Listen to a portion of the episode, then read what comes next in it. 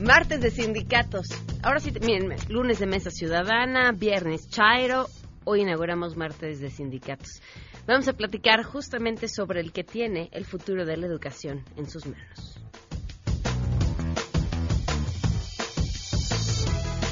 Guille Gómora estará con nosotros también para ponernos en contexto sobre los riesgos que podrían existir entre una alianza del futuro gobierno con la Coordinadora Nacional de Trabajadores de la Educación.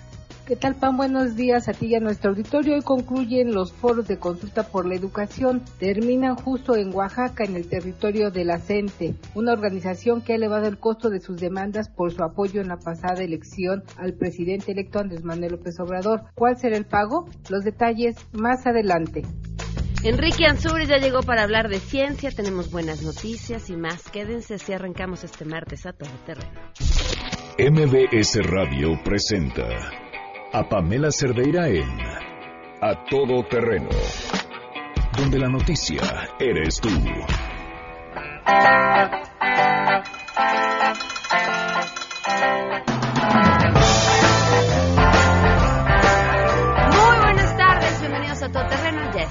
Janine para contarnos qué vamos a escuchar hoy. Janine, bienvenida. Hola, Juan, buenos días. Pues eh, así como están los tiempos, buena música, ¿no? Ok, Entonces, me parece, este, bien. arrancamos con Iggy Pop y The Passenger. ¿Y qué vamos a oír a lo largo del programa? Pues si les parece rock, rock.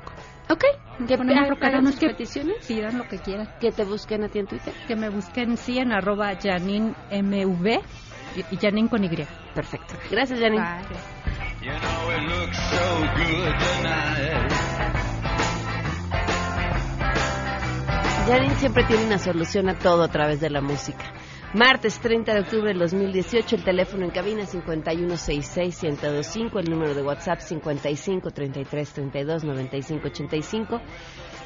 33 32 95 85 a todoterreno.mbc.com. En Twitter, Facebook e Instagram me encuentran como Pam Cerdera y ahí estoy al tanto de sus comentarios. Felicidades, por cierto, Armando Santa Cruz, quien nos acompaña algunos lunes en la Mesa Ciudadana, el día de su cumpleaños. Le mandamos un fuerte, fuerte abrazo. Hemos festejado a muchos por sus cumpleaños y les decimos que el lunes les vamos a tener el pastel y el lunes no vienen por una u otra razón. Yo creo que temen que el pastel lo cocine yo y pueda hacerles algún daño. Prometemos que no, el pastel es comprado. Nadie, nadie ha salido lastimado o lastimada de un pastel de cumpleaños hasta ahora. Ahora quizá que empiece yo a decidir hacerlos, entonces puedan cambiar las cosas. Mientras tanto, no. Eh, la, ay, los invito a leer mi columna en la silla rota. Eh, se publicó el día de ayer, la pueden encontrar también la liga en, en, mis redes o en la página de La Silla Rota, en la sección de opinión. Se llama Lo Barato. Y es que creo que en torno a esta discusión, y creo que el aeropuerto es el mejor ejemplo, el dinero se ha convertido en parte importante del centro de la discusión. Yo leo a muchas personas en redes diciendo lo que nos vamos a ahorrar, como si en efecto fuera dinero que prácticamente fuera a salir de nuestra cartera. Es dinero público y sí tenemos que considerarlo como nuestro, pero cuando decimos nos vamos a ahorrar, ¿qué realmente estamos queriendo decir y a dónde va a ir ese dinero que, y vuelvo a entrecomillarlo, nos vamos a ahorrar? Y en este concepto sobre es importantísimo ahorrarnos, ¿qué estamos ahorrándonos? O sea, ¿qué qué estamos quitando o qué también estamos dejando de recibir.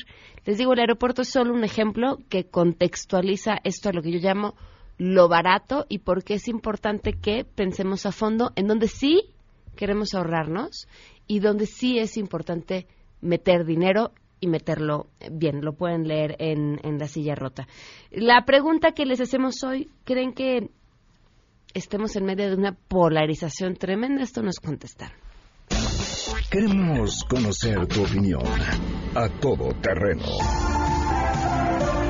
¿Crees que existe polarización entre la sociedad mexicana? Pues no nada más la sociedad está polarizada, es un conjunto. Empezando por familias, parejas, relaciones, el trabajo. En general hay mucha polarización. Bueno, lo podemos ver en familia incluso aquí, con la familia Cloutier está, está dividida. La misma familia de Andrés Manuel está dividida. Hay un hermano que tengo entendido que no está de acuerdo con muchas cosas. O sea, la polarización es evidente, es un hecho.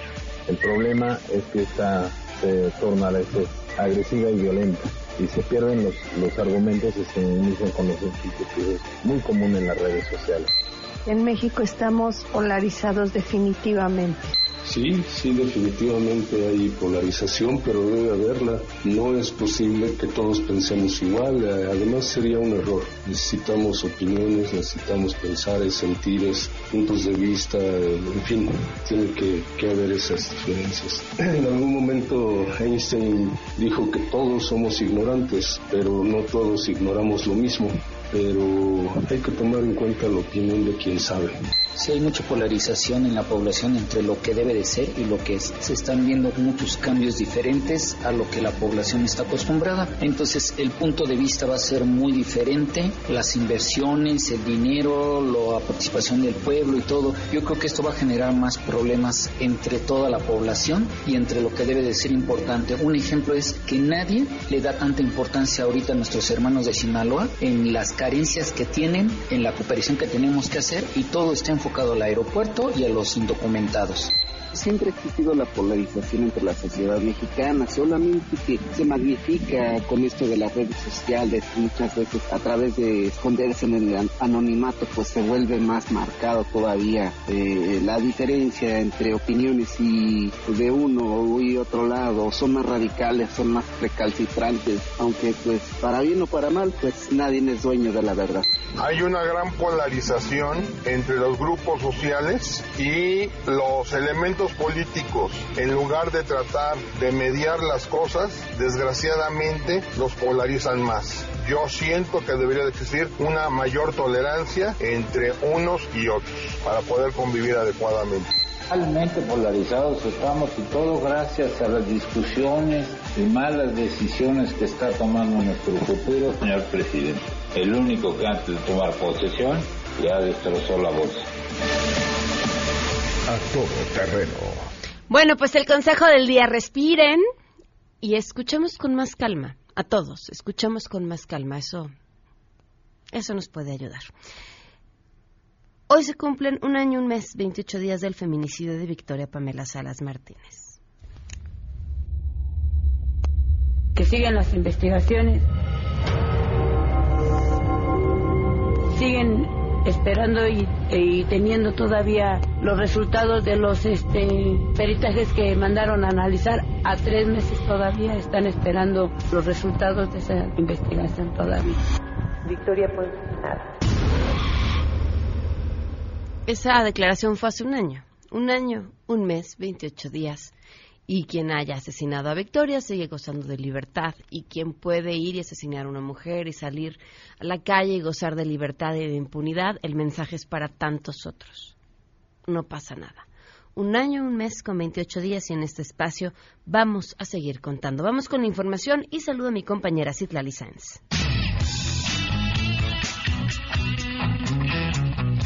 Es, gracias. Tras el ruido que metió en los mercados financieros la decisión del presidente electo Andrés Manuel López Obrador de la cancelación del aeropuerto en Texcoco, Jesús Seade, representante del equipo de transición para la negociación del acuerdo comercial entre México y Estados Unidos, afirmó que tranquilizarán a los mercados con el cumplimiento a la ley y las fórmulas para alcanzar un mayor crecimiento económico. En entrevista en el marco de su participación en el foro de la Cámara Española, Seade Curi explicó que si bien hubo altibajos en los mercados y una reducción en las calificaciones por parte de Moody's, los empresarios deben confiar en el manejo de la situación por parte del próximo gobierno. Pero hay un núcleo fuerte de inversionistas que lo que me han dicho en México, en Estados Unidos, he muchas reuniones de alto nivel de empresarios y dicen, bueno, lo principal es ver cómo se resuelve cualquier situación, cualquier cambio. Si se hace con estricto apego a la ley, también es lo que queremos. Y yo estoy seguro que eso siempre fue la intención del presidente electo. Para MBS Noticias, Citlali Sáenz. Pamela, muy buenas tardes. El juzgado sexto de distrito en el Estado de México concedió un amparo al exgobernador de Quintana Roo, Roberto Borge, con el único efecto de dejar insubsistente el auto de vinculación a proceso que le fue dictado el 5 de enero. Sin embargo, el político de extracción priista deberá permanecer en prisión. El amparo es para el efecto de que el juez de control cite una nueva audiencia donde funde y motive de manera correcta y suficiente la participación del quejoso en el delito que se le imputa. En la sentencia se establece que el juez de distrito especializado en el sistema penal acusatorio del Centro de Justicia Penal Federal de Nezahualcóyotl, Estado de México, en funciones de juez de control, vinculó a proceso a Borge Angulo por su probable participación en el delito de operaciones con recursos de procedencia ilícita en la modalidad de ocultar o pretender ocultar bienes dentro del territorio nacional. No obstante, el juzgado de amparo indicó que la vinculación a proceso no satisface la debida fundamentación y motivación que exige el artículo 16 constitucional, informó René Cruz González. El titular de la Secretaría de Educación Pública, Otto Granados, inició su comparecencia ante el Pleno de la Cámara de Diputados, dando un balance del sector educativo y con una defensa discreta de la reforma en esa materia, al afirmar que ya se han evaluado a más de 1.500.000 maestros y más de 240.000 ya reciben incentivos por su mejor preparación, admitió que la reforma educativa arroja avances innegables, aciertos y también insuficiencias. Ha recorrido un largo camino, pero tiene todavía un amplio tramo por avanzar. Ofrece lecciones y áreas de oportunidad, muestra objetivos conseguidos y también elementos por ajustar, señaló el funcionario. Subrayó que toda la transformación educativa es compleja y deseó el mejor de los éxitos a la nueva legislatura y al nuevo gobierno, esto en la hazaña de conducir la educación, informó Angélica Melín.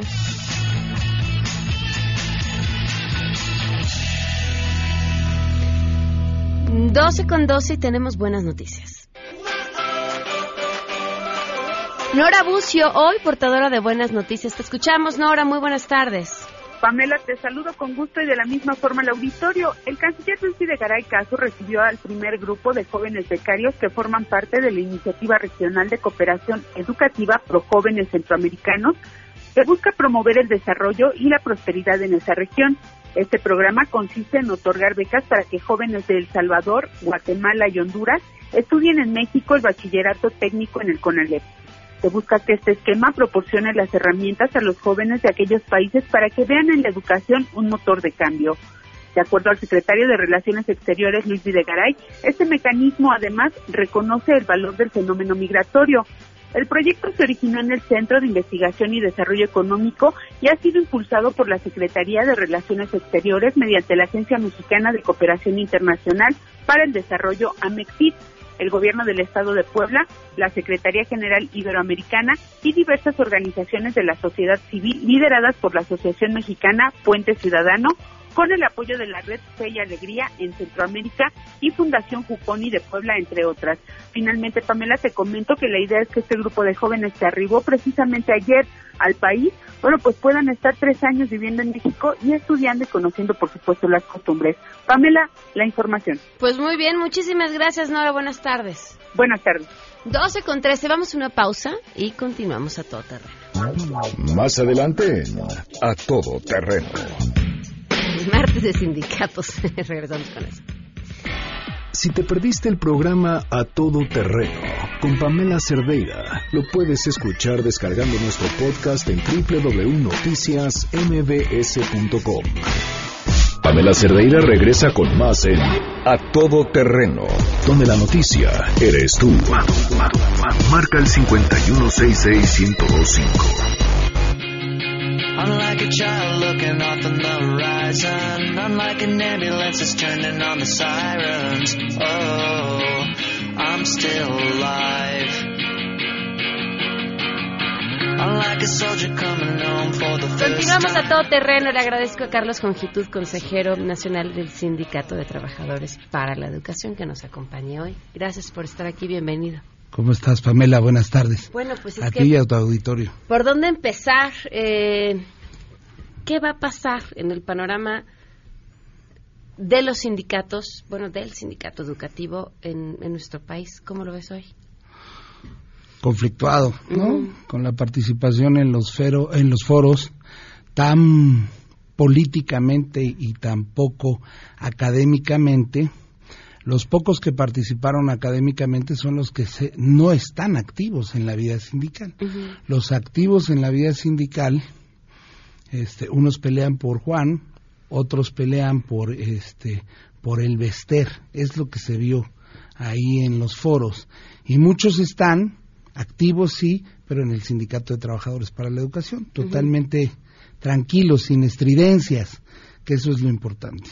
Me decías en el corte, tú creías que los maestros ganaron porque ellos fueron quienes posicionaron a quien hoy es el presidente electo.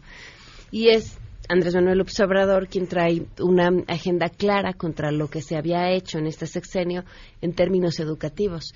Echar atrás la evaluación, echar atrás que los maestros puedan tener una plaza según sus capacidades en, frente al grupo y, frente a una misma evaluación. ¿Te parece que eso es ganar? Yo creo que los profesores ganaron en cuanto a la forma de cómo se llevó a cabo la evaluación. Tú tendrás claro que a lo largo de los años, en cada iniciativa de los distintos presidentes, siempre se han evaluado los trabajadores nunca se han dejado de evaluar, aún en carrera magisterial, que, que fue tan corrompida por distintas circunstancias políticas, se evaluaban. Había niveles y se evaluaban. Hoy el triunfo es que lo que los profesores no querían, y yo lo dije en un estudio de MBS, es que primero se capacitara, eso es lo que querían, y, luego se, evaluaran y lo implementaron al revés. Primero los evaluaron, evaluaron a más de un millón de profesores y capacitaron solo a cinco mil. Entonces ahí vino el, el, gran problema, ¿no? La crisis en la que rompió el magisterio con el secretario de bueno, Educación. Y el, y el control que los el sindicato ha tenido sobre, sobre las plazas y quitarle también este control. Desde tu punto de vista, ¿dónde tendría que estar? ¿Quién tendría que tener esa rectoría? Yo creo que las plazas se ganan a través de examen de oposición. Así es como deben de ser. El examen lo puede integrar tanto el patrón como el sindicato. Digo, no tiene por qué haber disputa en ese, tema. Yo creo que el sindicato por mandato representa a los trabajadores y el patrón representa la institución. Entonces, creo que debe haber un acuerdo para el ingreso de los compañeros que cumplan con el perfil. Ok, me decías sobre el Vester en el corte. Eh, ¿Y qué representa el regreso del Vester? Yo creo que el Vester eh, tiene la oportunidad hoy al, al salir exonerada de volver a posicionarse al frente del Sindicato Nacional de Trabajadores de la Educación. Al tener esta oportunidad es muy probable que ella llegue para convocar y elegir a un nuevo dirigente. ¿Y tú crees? Yo creo que sí. ¿Por qué, llegue, ¿Por qué regresar para ceder el poder? Creo que después de tanto tiempo en la cárcel, la reflexión debe ser profunda no creo que, que llegue en un plan de ella misma, ¿no?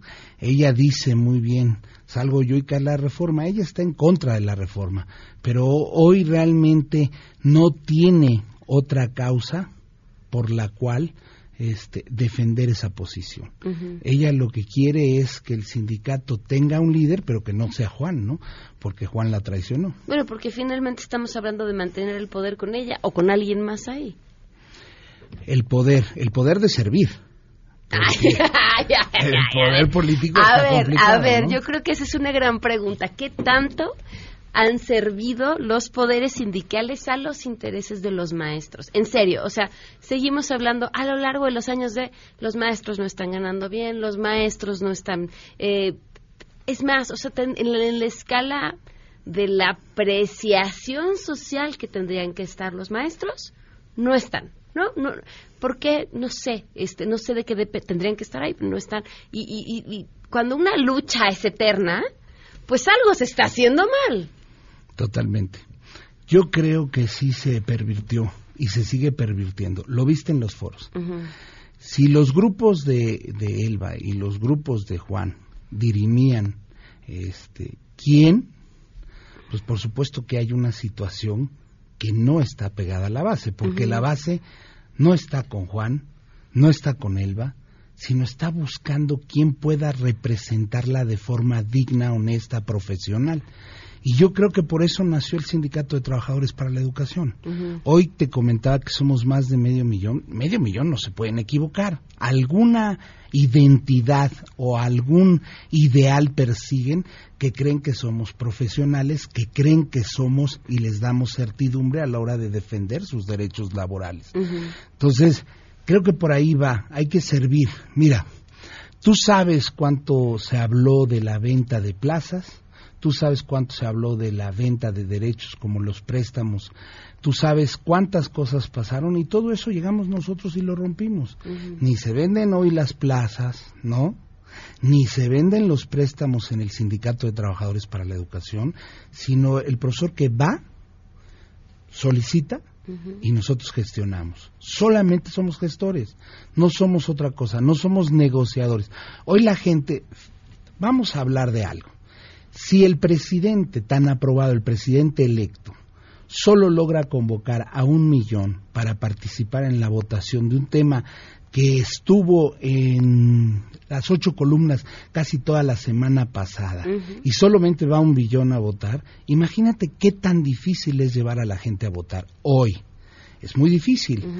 Así participar en los sindicatos, porque en los sindicatos realmente la cuestión está muy desprestigiada. Pamela, tienes razón. Hay mucho desprestigio por esos liderazgos que se han convertido en casicazgos por esos liderazgos que se han convertido en monopolios, por esos liderazgos que se confunden y creen ser dueños de una casa y no participar en un sindicato. o sea, se habla del regreso de, del Bester como, bueno, pues sí, todos sabemos que ya quedó exonerada, pues, pues sí, pero también todos vimos cómo se enriqueció a costa del puesto que ocupaba y, y entonces eso de pronto no pasa nada. A mí me parece un insulto para cualquier trabajador de la educación. Pero se enriqueció Elba, y no se enriqueció Juan, o se enriqueció Elba y se enriqueció Juan. Y se enriquecen los que están ahí, con el sindicato que hoy ostenta la titularidad. Yo me pregunto y te voy a decir algo que es muy importante. Esas claves de descuento de las distintas sofomes, sofoles, sofipos, llámale como tú quieras, que llegan con el trabajador cuando necesita dinero, ¿no? Le prestan a intereses mucho más arriba que una tarjeta de crédito. De por sí, el interés de una tarjeta de crédito es arriba del 30, el 40, ¿no? Imagínate estas casas que llegan y les prestan con arriba del 40, el 50, el 70, ¿no? Es muy complicado. La verdad es que se ha abusado del gremio y de su participación y de su amor a México y de su necesidad, ¿no? Entonces, sí es complicado que este liderazgo que se ha confundido porque no es solo el Bester, no es solo Juan, y los secretarios de las distintas secciones no tuvieron eso que aprobarlo, también lo aprobaron. Bueno, ¿y qué va a pasar con la coordinadora?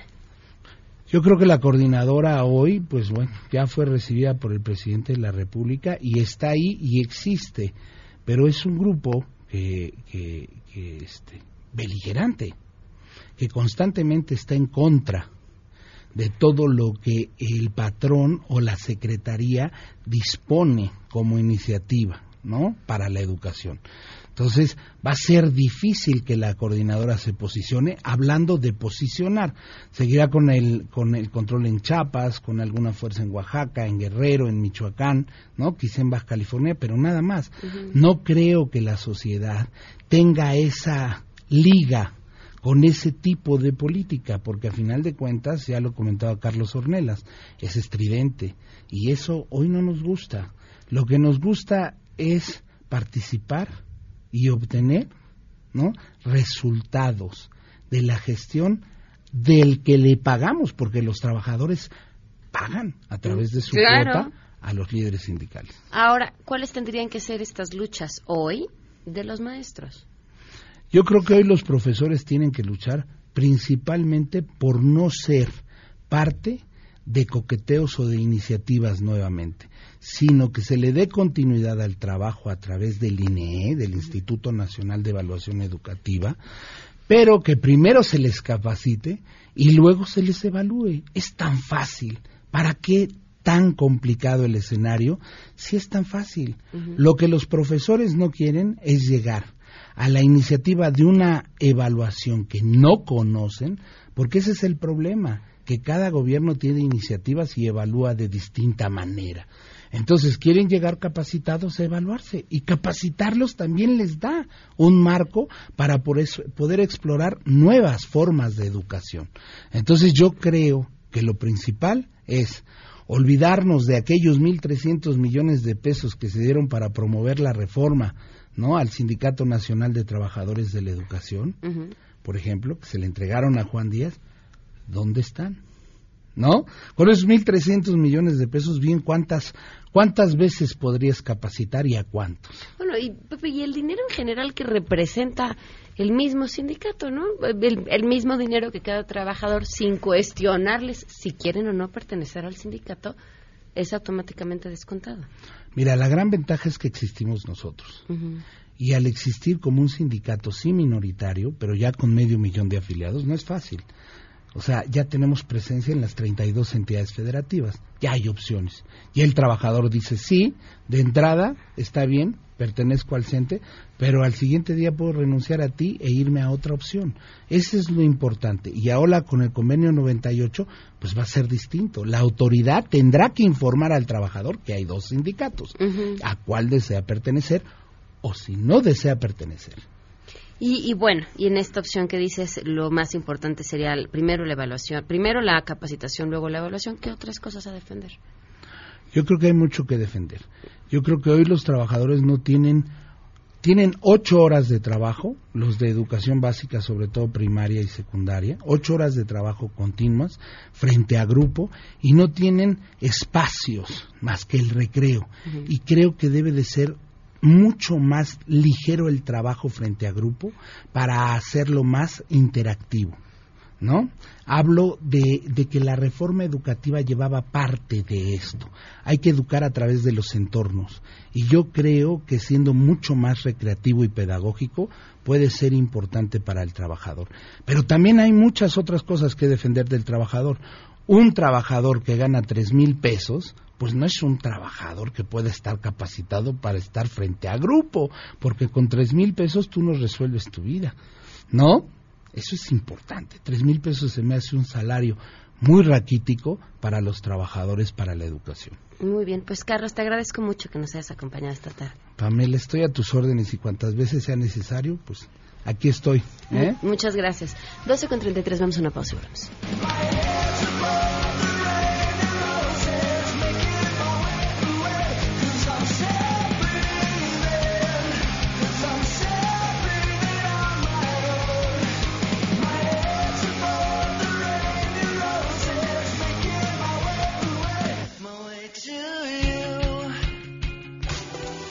Conocer tus historias. Comunícate al 5166-1025.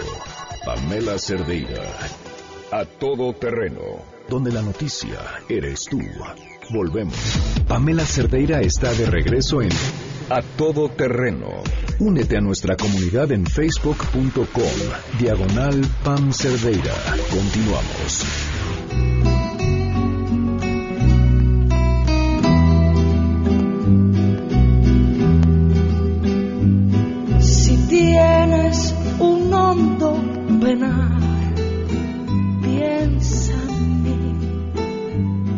Hoy se cumplen 118 años del nacimiento de Agustín Lara y por esto esta canción que eligió Janine. Piensa en mí de Agustín Lara en la voz de Luz Casal.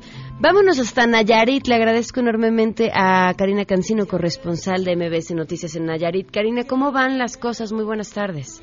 Muy buenas tardes, Pamela. Buenas tardes a tu auditorio. Pues aquí sigue la emergencia y en estos momentos pues está llevando a cabo una gira, una evaluación sanitaria en el norte de Nayarit, principalmente en los municipios de Tuxpan, Tecuala, Caponeta, Ruiz, Rosa Morada y Guajicori.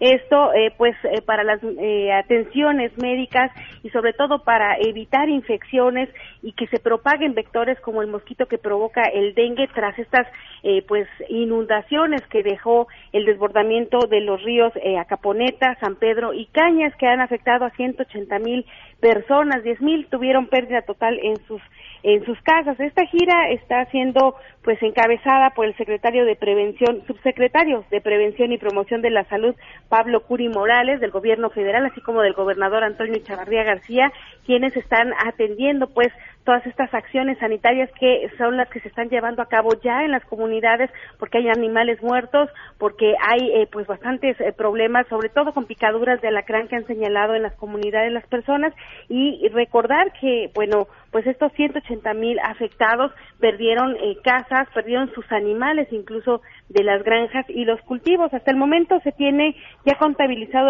el, municipio de Acaponeta, eh, que se calcula una pérdida de más de 3.900 hectáreas de cultivos como sorgo, frijol, tabaco, jícama, sandía y hortalizas.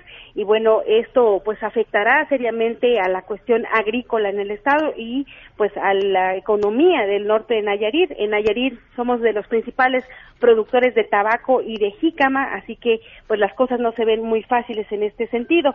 También eh, pues se ha hablado acerca de la cuestión de las comunicaciones que poco a poco se están recuperando, pero hasta el momento sigue afectada la autopista Tepic-Mazatlán en el tramo Acaponeta donde desapareció prácticamente la caseta eh, pues por las aguas, se las llevó el río a Caponeta y tardarán por lo menos de esta semana a la siguiente, nos decían en el SCT, para la recuperación de este lugar, así como de la carretera federal 15 que se rompió en varios tramos literalmente por el paso de las aguas y que impidió en algunos momentos comunicarse con el norte de Nayarit y bueno, poco a poco se están restableciendo también los caminos para llegar a las comunidades más alejadas donde pues incluso en lancha las personas tuvieron que llevar cargando los víveres y medicamentos y otros apoyos que se están solicitando en aquella zona. Hasta el momento la alerta sanitaria la eh, están pidiendo pues que las personas si van a apoyar con la limpieza de aquellos municipios, lleven palas, lleven picos, pero también que aporten eh, pues algunos medicamentos y sobre todo que atiendan la emergencia de bebés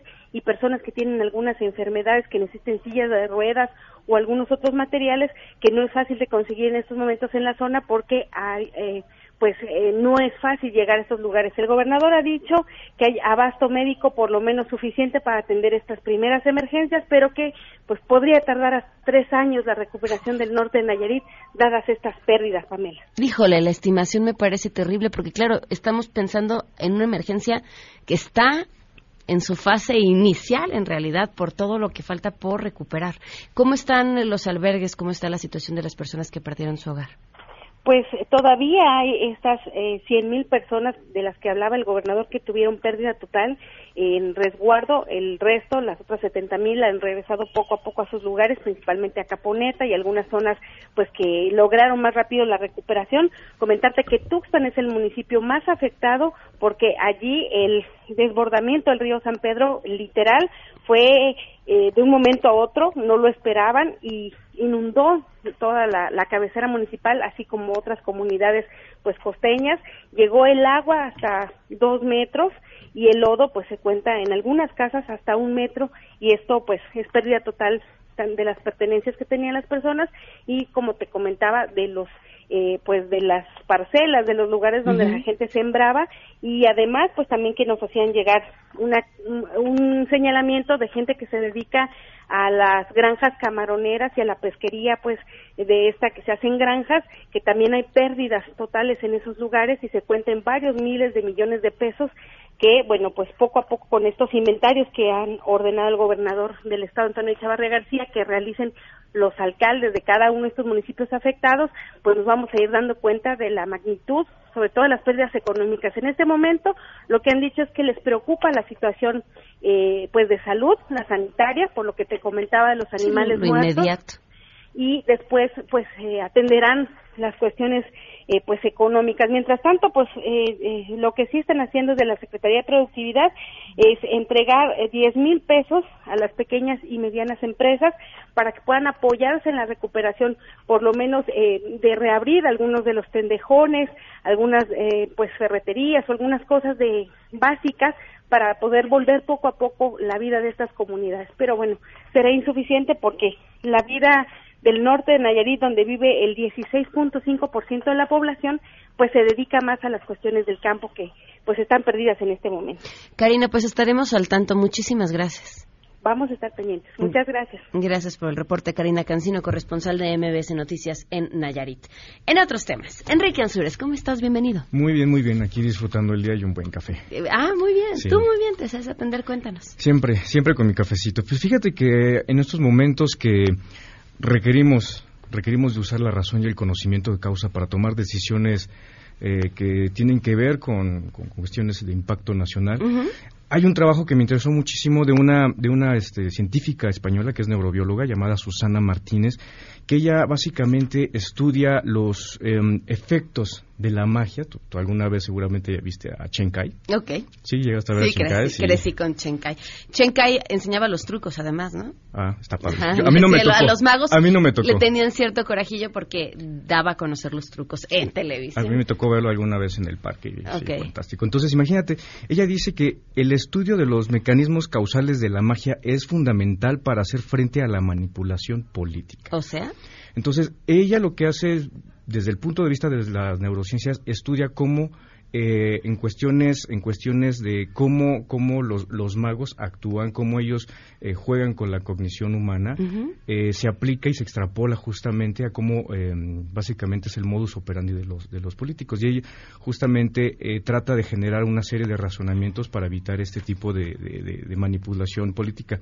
Supongamos ella ella dice que los, la, caja de, herramientas de los de los magos son los mecanismos perceptivos la gestión de la atención la inferencia causal de la, eh, inferencia causal de la causa y el efecto, la ilusión de la memoria, la toma de decisiones, la experiencia fáctica libre del albedrío, es justamente todos esos mecanismos que usan los magos para podernos justamente darnos una serie de ilusiones y pues darnos una, una apariencia. Entonces, eso es justamente eh, el... ¿Y los políticos usan desde su investigación estas mismas herramientas? Pues no sé si sea de realmente de una manera con, que tenga ese conocimiento, pero pues es el modus operandi que básicamente ya describe y justamente nos dice que podemos usar el razonamiento y alguna serie de cuestiones para poder evitar este tipo de manipulaciones políticas y tomar mejores decisiones en nuestra vida cotidiana. Y pone una serie de reglitas que nos pueden ayudar, que son tres reglitas muy interesantes que podríamos poner en las redes sociales.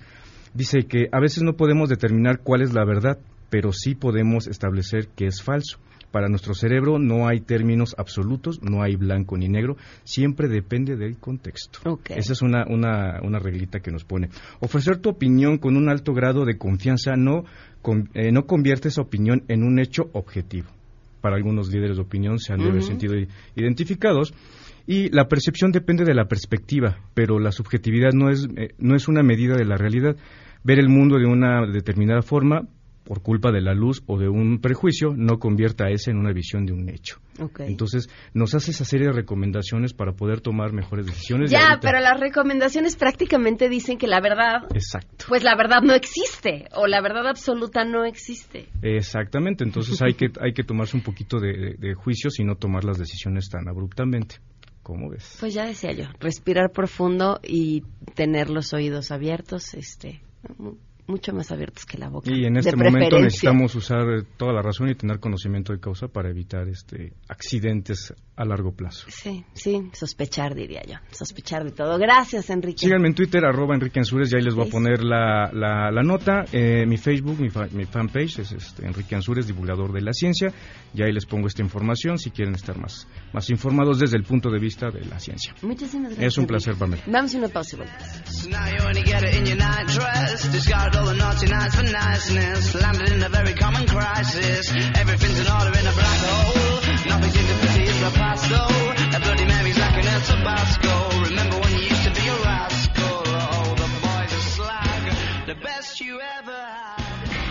Si te perdiste el programa A Todo Terreno con Pamela Cerdeira, lo puedes escuchar descargando nuestro podcast en www.noticiasmbs.com. Aspel y Telmex están contigo para hacer crecer tu negocio. Elige el plan de suscripción al sistema Aspel que necesitas y disfruta todos sus beneficios. Atractivo pago mensual, actualizaciones sin costo, facturas electrónicas ilimitadas en los sistemas de facturación. Y por si fuera poco, contrátalo con cargo a tu recibo Telmex. Contrata a Aspel por suscripción en telmex.com o llama al 01800 123 3535. La información del gobierno. Tus datos personales. Los presupuestos públicos. Lo que compartes con empresas. lo tienes que saber. Tienes derecho a recibir información de todas las instituciones que reciben recursos públicos, ya que tu información personal esté protegida.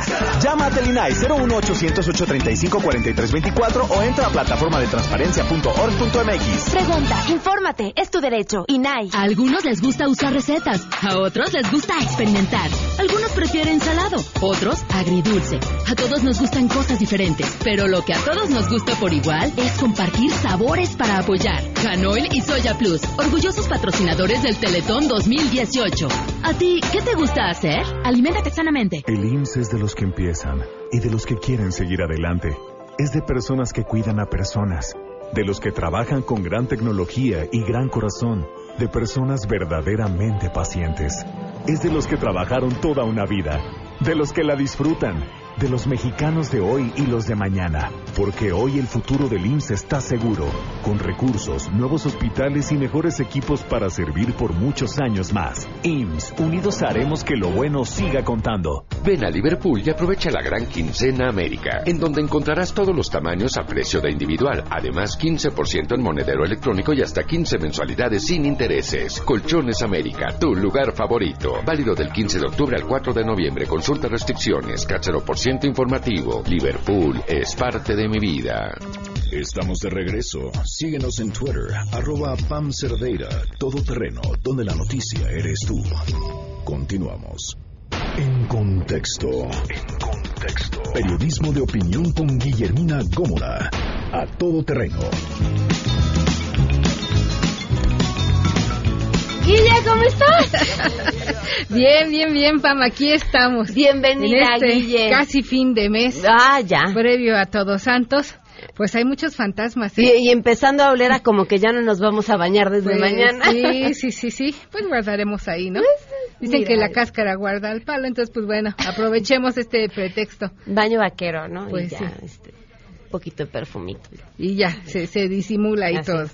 Pues mira, en este festividades de Halloween y Todos Santos, según lo que la gente se acostumbra a celebrar, pues hay muchos fantasmas. Tenemos ahorita pues el fantasma del aeropuerto que no sabemos qué va a pasar ahí porque aunque ya hubo una decisión eh, en torno al destino de lo que será el nuevo aeropuerto, pues ya empieza a haber manifestaciones en contra tanto de los eh, vecinos de Santa Lucía, son 12 pueblos que andan por allá y dijeron que ya se organizaron y que no van a permitir que se construya. Eso por un lado. Por el otro lado, ya los macheteros de Atenco ahora van a cambiar el machete por mazos y anunciaron que pues van a esperar a que se haga oficial esta eh, decisión y que si no les cumple, pues ellos irán con mazos a destruir la pues lo que se ha avanzado de la obra en Texcoco. Bueno, tenemos esos fantasmas. Ahí se los dejo para ver cómo los, los resuelven en los próximos días, meses o años, según el conflicto. ¿no? Así es, años. Y eh, otro frente que está por abrirse es el del, la, del magisterio disidente. Hoy concluyen los foros en Oaxaca, los foros por la educación que eh, vino promoviendo desde agosto pasado el futuro secretario de Educación Esteban Moctezuma.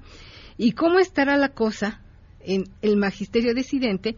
Que el pasado fin de semana se reunieron sábado y domingo los eh, dirigentes seccionales de la Ciudad de México, de Chiapas, de Oaxaca y Michoacán, con el presidente electo Andrés Manuel López Obrador y Esteban Moctezuma. Recordemos que ya el presidente electo les había puesto por ahí un llegue, un manotazo de decir, pues que no estuvieran amagando, como es la costumbre de la gente. Pero insisto, ¿cómo estará la situación que eh, se reunieron sábado y domingo y entregaron ya su agenda, que incluye, como sabemos, pues echar atrás la reforma educativa, exigir la libertad de presos políticos y recuperar la, la operación del fondo que concentra la nómina magisterial. Ese es el detalle más Ese importante es de el todos. fondo, sí. Ese es el detalle Los más presos políticos, pues como quiera, ¿verdad? Pero el dinero, el Pues dinero sí. Eh, el dinero, manejar la nómina de nueva cuenta, la reinstalación de los docentes que fueron cesados por no participar en las evaluaciones educativas. Esto es parte de la agenda que ellos presentaron sábado y domingo.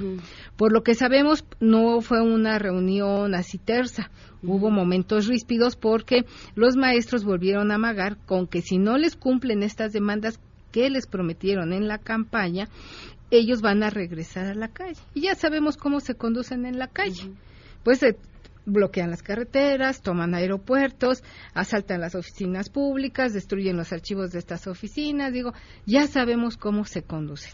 Quizá por ello es que el secretario de Educación, al finalizar estas reuniones, dijo, no vamos a trabajar de lado, hombro a hombro, no, vamos a trabajar de frente con estos maestros que pues luchan por la educación de este país.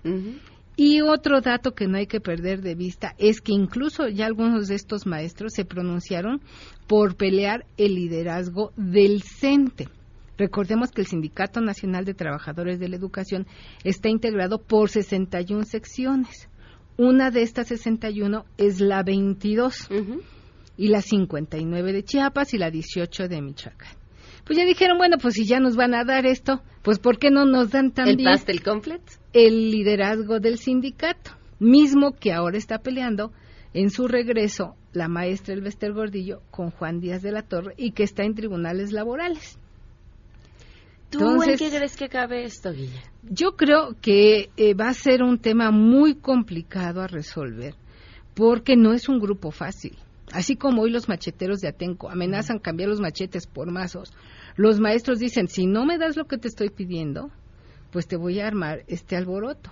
Y yo quiero saber qué es lo que va a hacer el nuevo gobierno para no pues eh, cumplir con estas demandas.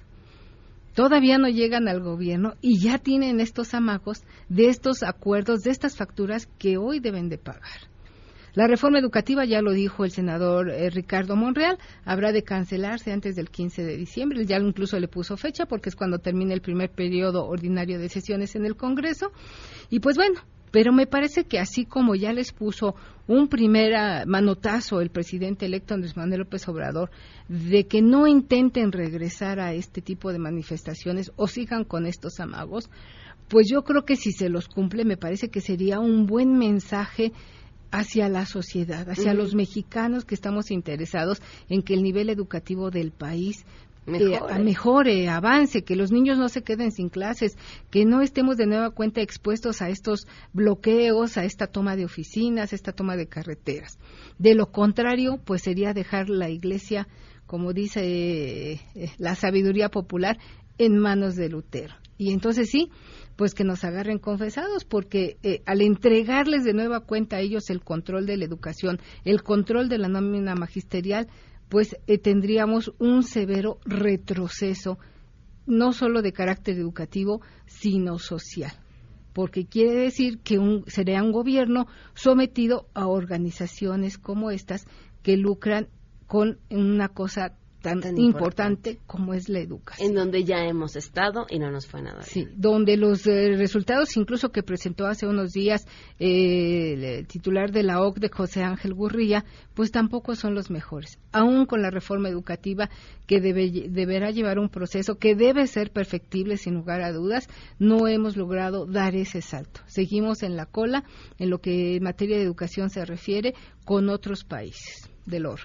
Guille, tu columna. Pues mi columna tiene que ver con el error de octubre y la he titulado, pues ante qué estamos, ante una transformación como lo que ofrece el nuevo gobierno o una regresión con este tipo de decisiones que se toman con un grupo que no es representativo ni siquiera, bueno, para empezar, del padrón electoral y mucho menos pues de los 120 millones de mexicanos que aspiramos a tener un país mejor en todos los sectores. Ahí se las encargo en diarioimagen.net. Muchas gracias, Guille. Gracias a ti, Pam. Nos vamos, se quedan en mesa para todos.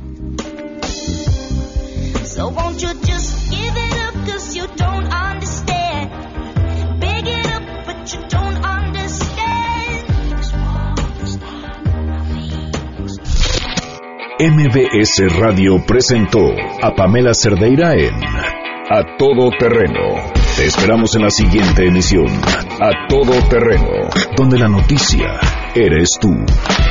MBS Radio, en entretenimiento, estamos contigo.